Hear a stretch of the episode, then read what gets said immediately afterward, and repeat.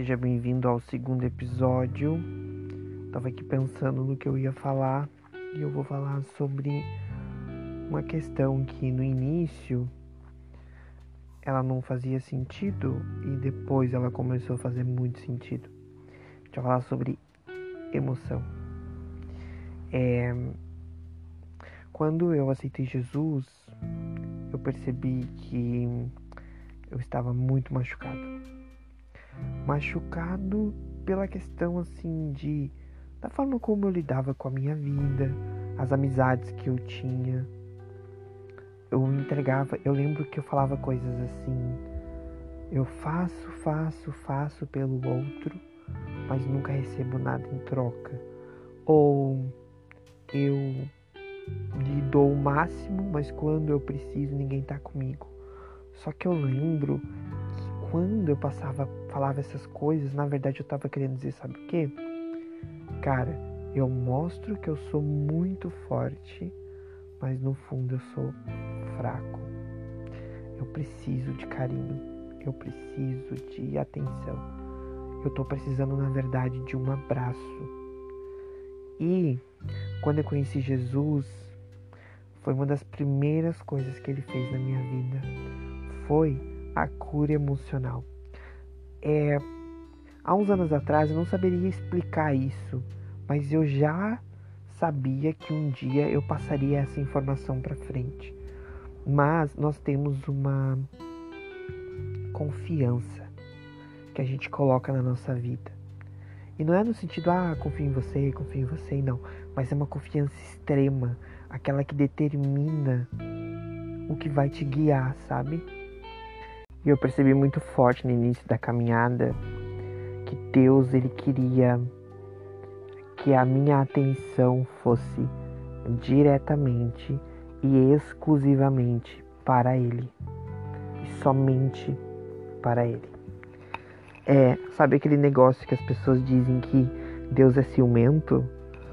Eu acho que. Não acho, não, tenho certeza que isso é verdade. Deus não divide a glória com ninguém. E tudo aquilo que está no lugar que é dele, ele vai te mostrar para tu dizer a Deus. Então, naquele momento, a minha confiança estava extremamente envolvida na questão de dependência emocional, de tudo. Das pessoas, dos relacionamentos.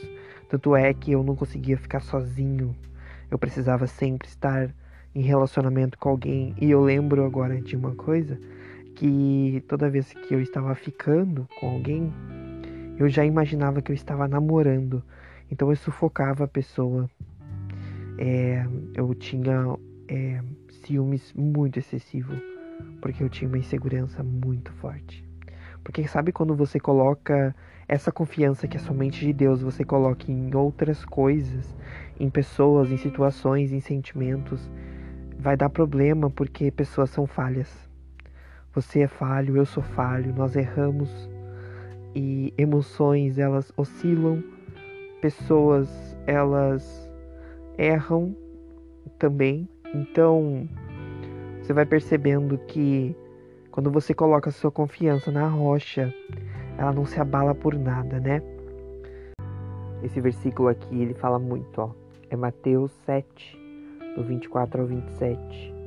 Todo aquele, pois, que escuta essas minhas palavras e as pratica, assemelha ao homem sábio que construiu a sua casa sobre a rocha. E desceu a chuva, vieram as inundações e sopraram os ventos e golpearam contra aquela casa. Mas ela não caiu, porque estava fundada sobre a rocha. E aquele que ouve essas minhas palavras e não as pratica, comparará ao homem insensato que edificou a sua casa sobre a areia. E desceu a chuva, vieram as inundações e sopraram os ventos e golpearam contra aquela casa. E ela caiu, e grande foi a sua queda. Ou seja, é, onde está a minha confiança? Está no castelo de areia ou está na rocha? E eu percebi que Deus ele queria colocar a minha confiança nele. Apesar do que pudesse acontecer, porque eu era extremamente ansioso, no sentido de querer sempre saber o que vai acontecer. Mas Deus ele começou a trabalhar o meu coração. Começou a trabalhar o meu coração, me mostrar que antes de qualquer coisa, ele queria que eu confiasse nele. Para que daí sim fizesse sentido tudo o que ia acontecer depois, sabe? Então, como ele me constrangeu com muito amor e ele me mostrou o que de fato estava acontecendo, eu entreguei a confiança para ele, apesar de um medo muito grande. Porque quando você entrega a confiança a Deus, é literalmente o que Andréa Vargas fala, né? É segurar de mãos abertas. Você não tem onde mais se segurar. Tudo aquilo que você pode se esconder, Deus vai tirar de ti. Porque Ele quer te mostrar que Ele é o único que pode te mostrar o caminho. Jesus vai dizer que Ele é o caminho, a verdade e a vida. Ele não disse que Ele é um dos caminhos, Ele é o único caminho. E quando você está nessa jornada de é, cristão, passar pelos sentimentos que você passa, você começa a entender que na verdade a Bíblia em si, ela conta a história de uma pessoa, que é a história de Jesus. E você começa a entender que na verdade você não está lendo só para cumprir uma meta de cristão ou bater a meta de 90 dias ou de 180, mas que você está lendo para conhecer alguém, quer conhecer Cristo. E que quando você conhece Cristo, você vai se conhecendo. É, por isso que nós buscamos sermos a imagem, buscamos sermos a cópia de Jesus aqui na Terra, né? Então, isso é muito sério. Você vai percebendo que na verdade Deus não é tão mal assim quanto te falaram ou quanto tu achava que ele era, mas que ele é bom e tudo que ele faz é bom, perfeito e agradável. Não estou dizendo que você não vai passar por nada, porque você vai passar. Mas isso não se compara ao que te espera. E toda vez que esse júnior antigo quer voltar, eu leio sempre um, dois versículos da Bíblia que estão em Filipenses 4, é, 6 e 7, que fala assim, ó.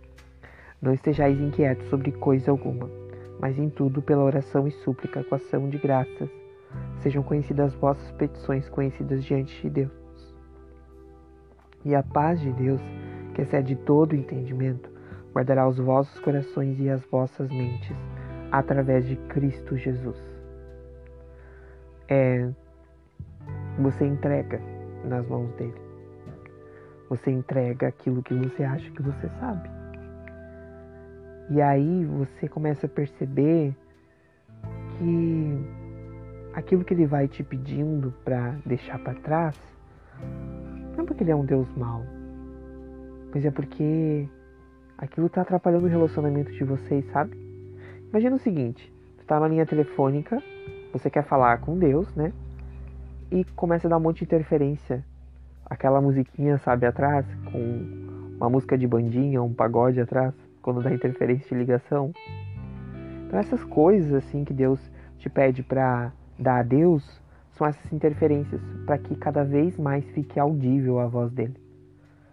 Para que você venha colocar a confiança na rocha e não se abalar por essas questões emocionais e tal, porque as pessoas vão te machucar, o seu emocional vai te abalar, você tem dias que você não vai estar tá bem e tá tudo certo.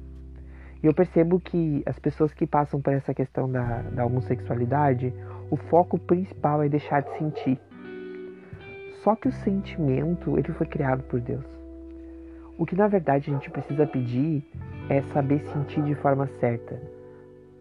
Saber lidar com as emoções de forma certa, da forma como Jesus lidou. Porque Jesus só fez o que ele fez porque ele sabia quem ele era. Ele tinha plena confiança em Deus. Ele, ele buscava o pai dele para saber qual era o próximo passo. Ele tinha um relacionamento.